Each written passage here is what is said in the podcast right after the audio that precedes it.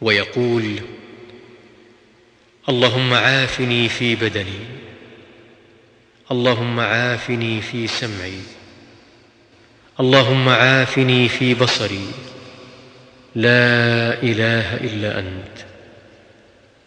اللهم إني أعوذ بك من الكفر والفقر وأعوذ بك من عذاب القبر لا إله إلا أنت. يقول ذلك ثلاث مرات.